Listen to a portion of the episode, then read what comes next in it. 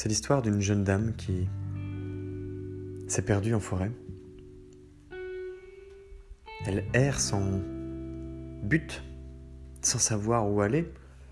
Elle s'épuise à grimper, marcher, courir, s'égratigner, pester contre ce manque de bol de s'être perdue et de ne pas avoir de boussole, de ne pas avoir de réseau, d'être incapable de communiquer avec euh, la civilisation. Alors elle marche des heures et des heures. Vient la nuit, toujours aucune trace d'un autre être humain. Elle a abandonné en plus quelques affaires sur son chemin. Premier jour qui passe, des réserves de nourriture qui s'épuisent. Deuxième jour, même pas un fond d'eau. Mais elle trouve dégoûtant tout ce qui l'entoure, elle ne sait pas par où s'y prendre.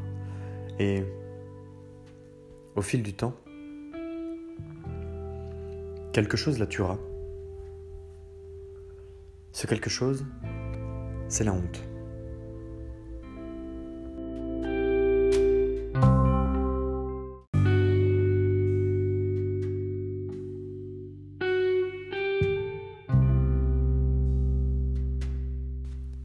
Bonjour, c'est Pierre. Bienvenue dans Les Doigts dans le Miel, le podcast qui appuie là où ça fait du bien. Ce serait dingue, n'empêche, de se perdre en forêt et de mourir de honte. Pourtant, c'est ce qui arrive en permanence, au quotidien. Beaucoup de gens ont honte de qui ils sont, ont honte de s'affirmer, ont honte de ne pas avoir plus travaillé sur eux-mêmes à un moment, ont honte des conditions de vie dans lesquelles ils évoluent en permanence, ont honte de s'enfoncer petit à petit chaque jour au quotidien, ont honte des erreurs qu'ils commettent et qu'ils continueront de commettre parce qu'ils n'arrivent pas à sortir la tête de l'eau, parce qu'ils ne savent plus comment faire, parce qu'ils ont trop ancré des habitudes de vie qui ne leur permettent plus de respirer, ils ne savent plus comment faire la planche au milieu de la piscine pour ne pas couler, ils ne savent plus comment faire quand ils ne sont pas accrochés à un bord, quand ils ne jouent pas au loto en espérant devenir millionnaire, quand ils ne jouent pas à des jeux d'argent en espérant perdre moins que la veille pour gagner plus que le lendemain.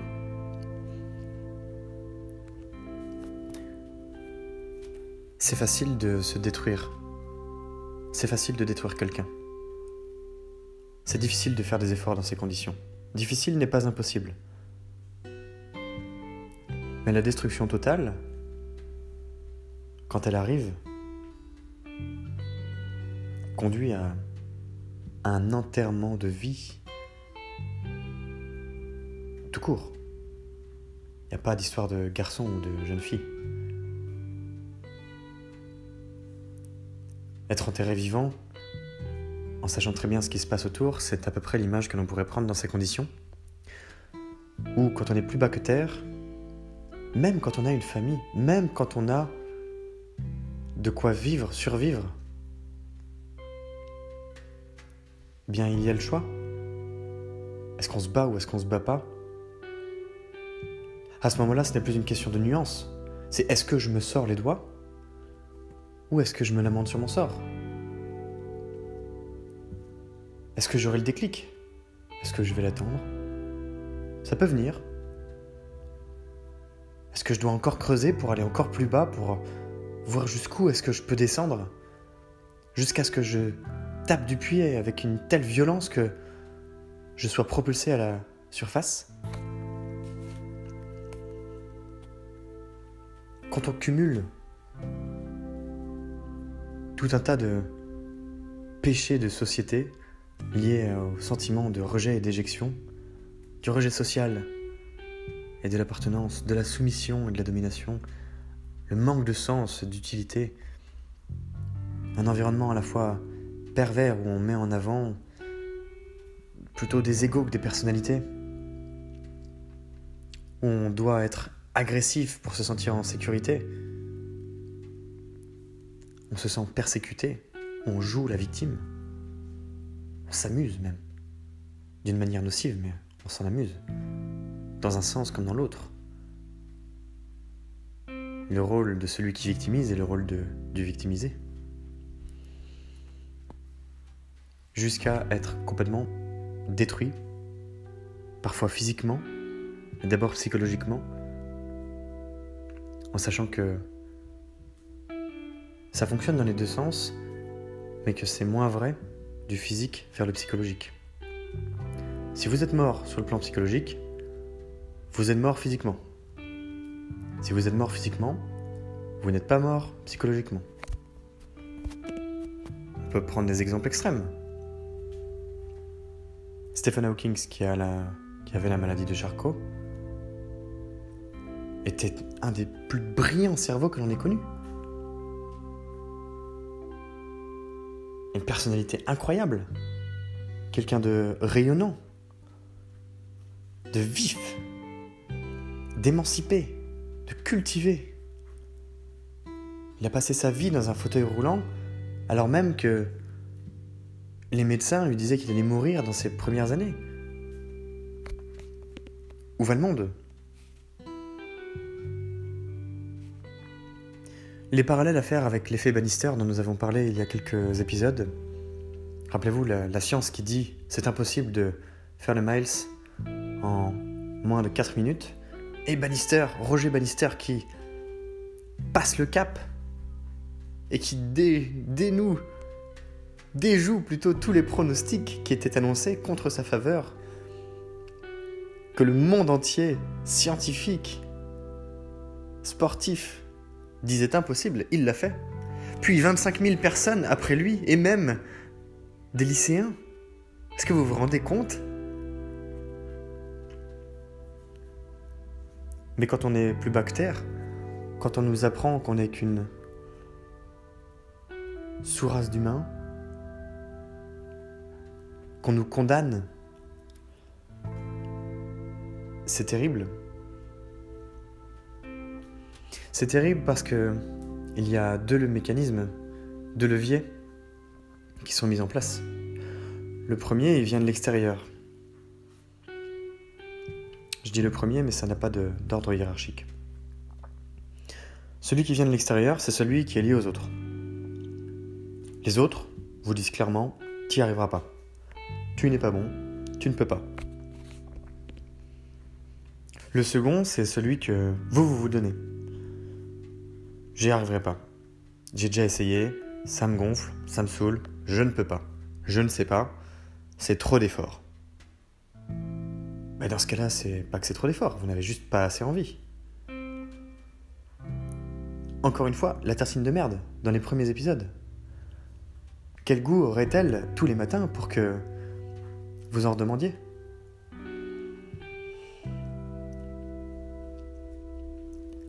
La destruction totale, on pourrait euh, prendre tellement d'exemples. Je vais en prendre deux. Je vais en prendre deux. Un parce que il est de notoriété publique, bien que ce ne soit pas un président. Deux, parce qu'il est extrême et que ça nous rappelle qu'il y a toujours pire que nous. Et que ça passe par euh, monsieur, madame, tout le monde. Vous, moi, n'importe qui. Le premier, c'est Oussama Hamar. Lui, il est né dans une famille bourgeoise en Iran.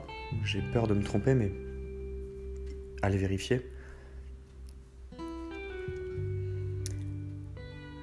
Il a tout perdu à un moment dans sa vie.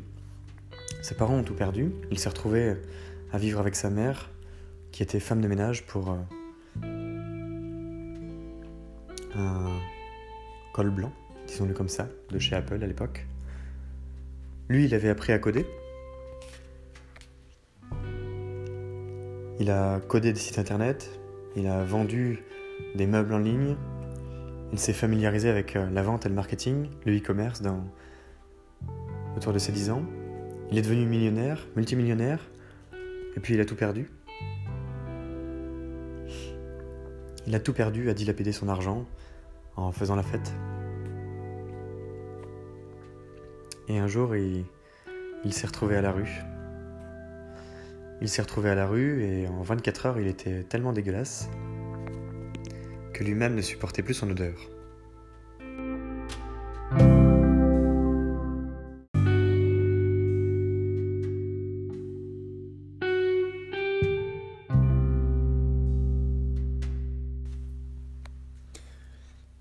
Et oui, il ne supportait plus son odeur. C'est là qu'il évoque sa première révélation. C'est pire que ce qu'on pense. Et en plus, la nuit, ça fait peur.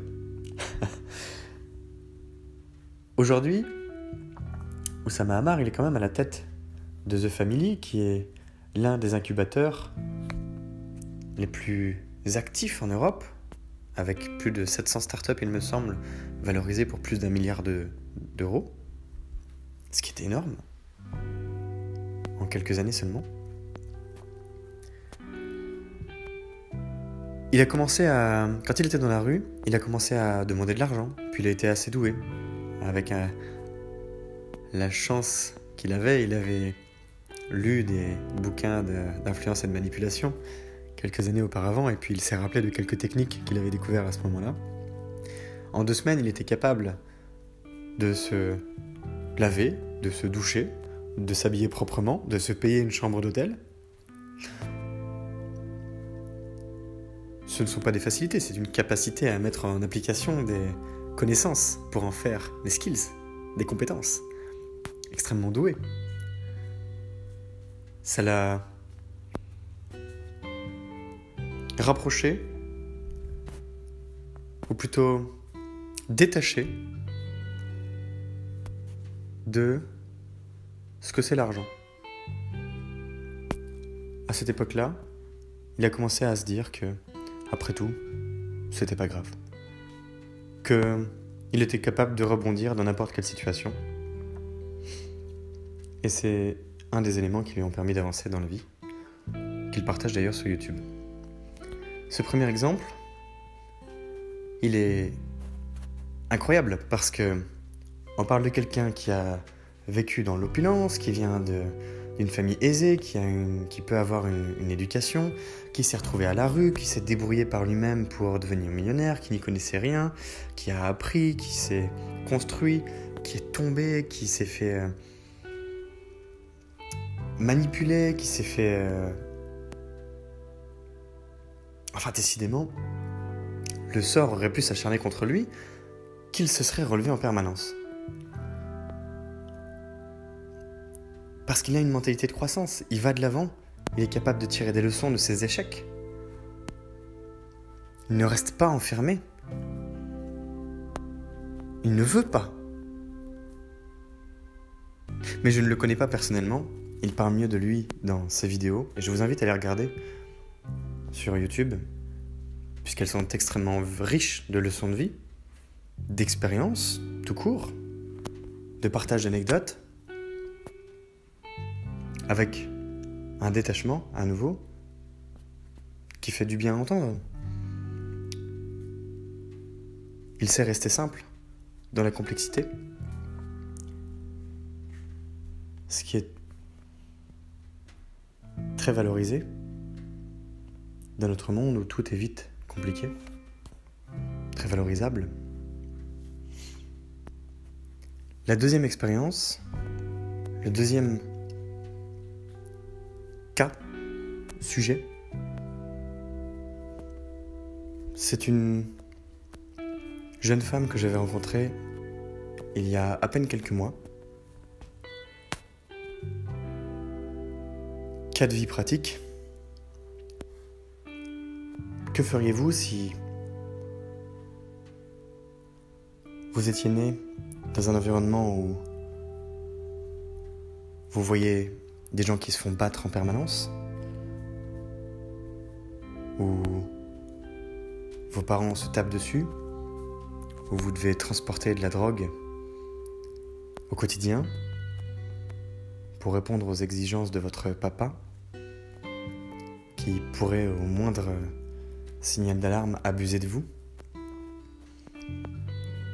Physiquement, sexuellement. Quand vous avez un frère qui se fait battre une mère qui se fait violer,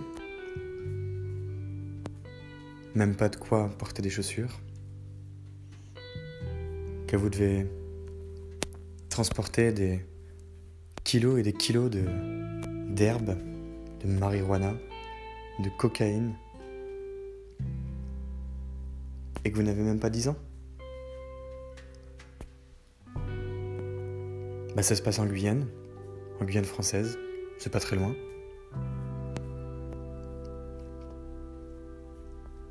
D'ailleurs, c'est le contexte qui fait que cette personne, dont je tairai le nom, vivait en Guyane, puisqu'elle vit désormais en France, mais il se passe exactement la même chose dans des rues pas très loin de chez nous. Là-bas, c'était en tout cas un quartier plus ouvert sur cette euh, dynamique sociétale. Cette personne, elle aurait pu sur place. Elle aurait pu être mais détruite physiquement. Dans sa tête déjà, c'était dur. Tant de violence quand on est enfant. Waouh, les bases pour se construire un avenir. Mais elle a grandi. Elle a eu ses premiers amours à 12 ans. Elle s'est attachée? Elle s'est développée? Elle s'est émancipée? Très tôt, 14 ans?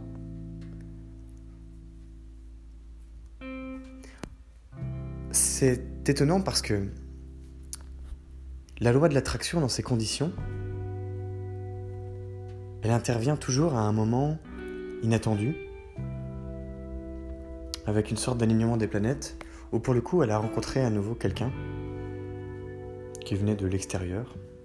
Ils se sont croisés par hasard, coup de foudre immédiat, et ils seront restés six ans ensemble.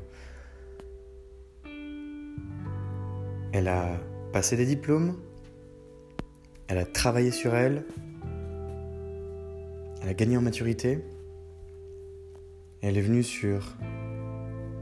Elle est venue en France. Elle est restée sur le territoire français. Du côté de Paris. Elle a commencé à travailler dans l'immobilier.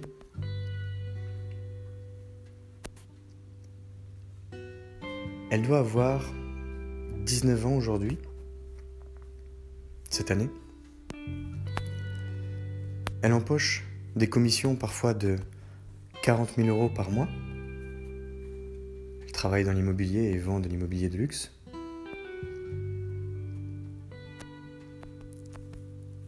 Et elle est consumée de l'intérieur par quelque chose de plus fort qu'elle, qui est totalement lié à tout ce qu'elle a vécu. Elle a aujourd'hui trois appartements, une maison, une en Guyane française, les autres sur Paris. Elle gagne extrêmement bien sa vie, elle est appréciée de ses clients et elle est malheureuse. Elle ira très loin dans la vie. Mais aujourd'hui, elle n'a pas atteint le stade de reconstruction d'elle-même parce qu'elle ne s'aime pas. Il y a quelque chose de brisé dans ces conditions.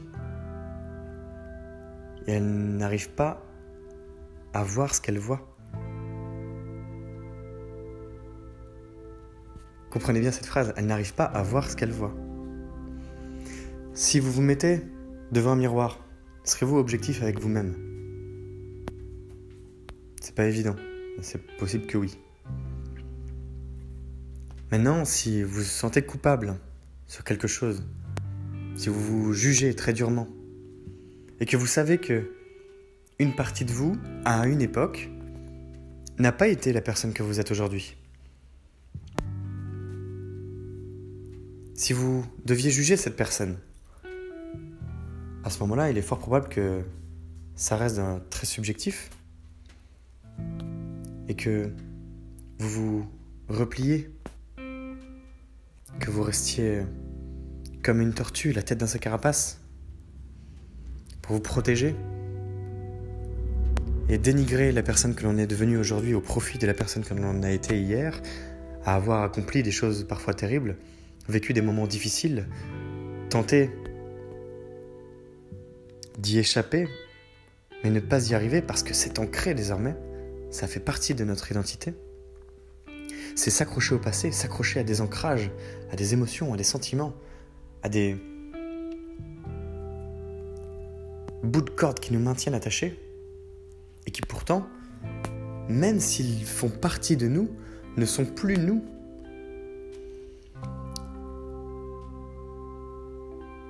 Aujourd'hui, elle est extrêmement appréciée par son entourage.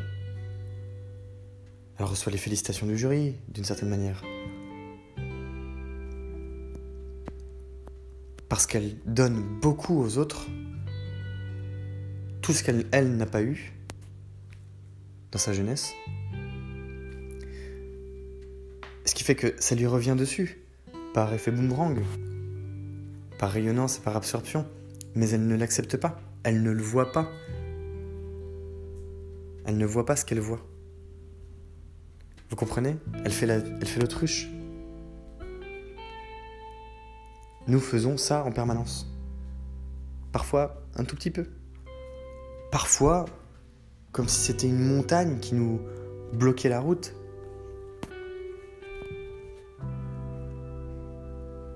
C'est pour ça que le plus important, quand il nous arrive quelque chose, peu importe à quel moment dans notre vie, peu importe les conditions dans lesquelles elles peuvent arriver. Quand c'est dur, c'est la fin du monde. Mais passer le cap.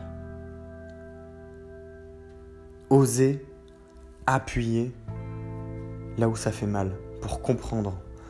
Oser faire un pas en avant, un petit pas, juste faire se dépasser l'orteil de droite par l'orteil de gauche. Et une deuxième fois, et une troisième, et une quatrième. Et peut-être qu'à un moment, ce sera la moitié du pied qui avancera. Puis peut-être qu'à un moment, ce sera un pied entier, puis un pas. Pour courir. Non pas pour s'enfuir, mais pour explorer la liberté. Parce que quand on est détruit un jour, le plus dur, c'est de se rendre compte que on peut s'en servir comme moteur c'est d'en tirer des expériences, d'en tirer des conclusions, d'en tirer des leçons de vie. C'est de l'apprentissage.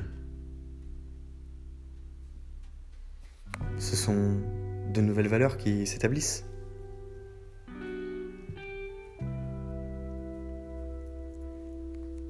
Le parallèle que l'on peut faire entre ces deux cas, entre ces deux personnes avant tout, c'est qu'elles ont vécu des situations extrêmement difficiles, et qu'elles ont su ne pas traîner en chemin pour que, même si tous les morceaux ne sont pas recollés ensemble, eh bien, le véhicule avance. Le véhicule, c'est eux. Digérer son passé, c'est accepter que nous avons évolué. On n'est plus la personne de la veille et on n'est pas encore la personne de demain. C'est un triptyque tableau en trois pièces. Vivre le moment présent, le pouvoir du moment présent. Tirer des leçons du passé et construire le futur.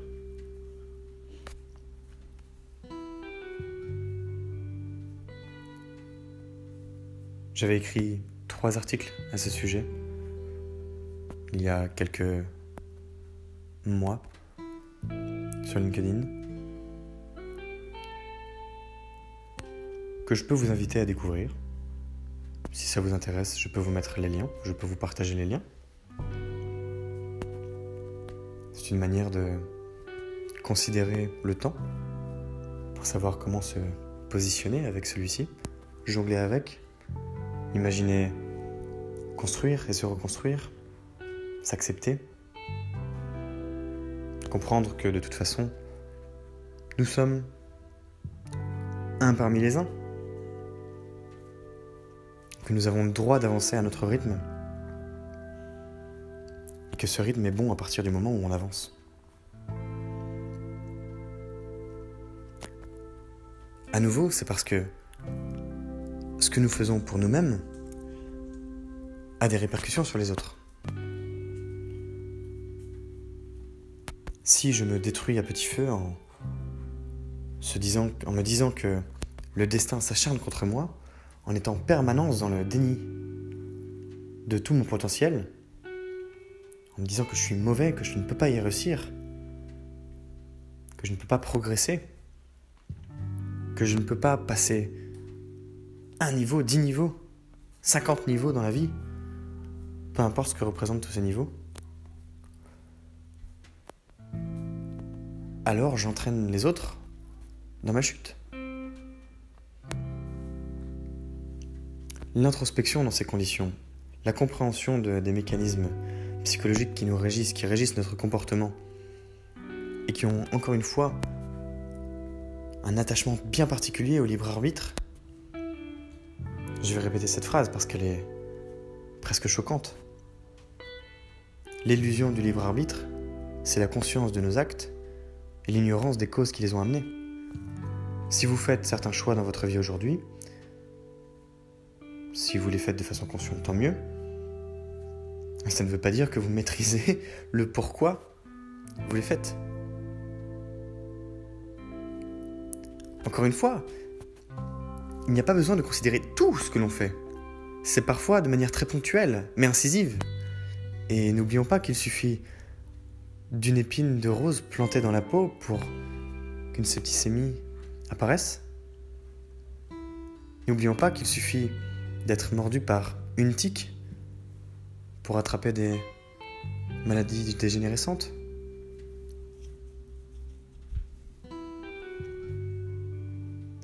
Dans ces conditions, identifier les moments de sa vie, les moments clés, les moments forts, ceux qui nous ont marqués, tenter de reconstituer un cheminement, une progression liée à des déménagements, liée à des changements de vie affective, que ce soit les vôtres, ceux de vos parents, ceux qui vous ont auxquels vous aurez été associé à un instant, à un moment, devrait permettre d'identifier des cycles. Tirez un trait, dites que c'est de votre vie. Mettez des bâtons là où il y a des événements importants. Mettez des bâtons de couleur pour les distinguer et les associer. Et voyez comment ils s'agencent.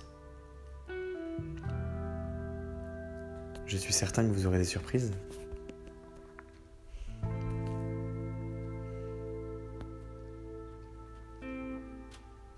Avez-vous des expériences à partager à ce sujet? Je partagerai dans le prochain épisode différents cas vécus personnellement sur lesquels j'ai appuyé, qui m'ont permis de remonter plus loin et encore plus loin, de manière à revenir vers aujourd'hui. Une histoire de passé et de présent avant tout donc de futur, pour comprendre que c'est possible de passer par des cases de destruction massive, des cases de construction massive, qu'on peut le faire vite et bien, qu'on peut prendre son temps et rater, qu'on peut faire vite et rater, qu'on peut prendre son temps et faire bien. C'est une question de balance et que comme dirait Mac Tyson, tout le monde a un plan jusqu'à ce qu'on se prenne un crochet dans la gueule. Alors il le dit peut-être plus comme ça, mais c'est l'idée. Everyone has a plan until they get punched in the face. Pour être exact. Je vous partagerai quelques cheminements pour arriver jusqu'au 50e épisode et clôturer la saison 1, qui est la saison? Dédiée au fait de croiser les mondes pour faire face à ces contradictions, dans un environnement relativement bestial où nous sommes des animaux qui ne nous comprenons pas, ensemble et séparément, pour du vivre ensemble et séparément, ensemble. Alors, si vous avez des questions, si vous avez des réflexions, des idées, des axes d'amélioration, un partage d'expérience. Quelque chose que vous voulez explorer. Les prochains épisodes y seront particulièrement dédiés.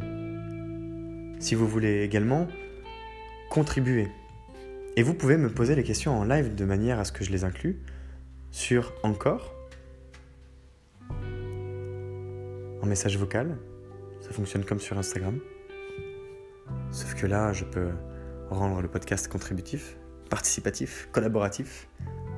Et je rappelle que c'est pour ça que j'avais choisi cette plateforme, pour le publier et vous y inclure. Eh bien, posez-moi vos questions à l'oral. Posez une question à laquelle je puisse répondre et qui traite de problèmes du quotidien, des plus gros, Je n'y répondrai pas pour apporter une solution. J'y répondrai pour partager de l'expérience. En tout cas la mienne. Dans le but d'avancer. De progresser. D'apprendre, de déconstruire et de construire. Vous pouvez donc le faire sur Encore, également sur Instagram, par message privé, ou encore en commentaire sous l'épisode du jour, qui sera le numéro 46. Je vous invite à liker, commenter, partager la page.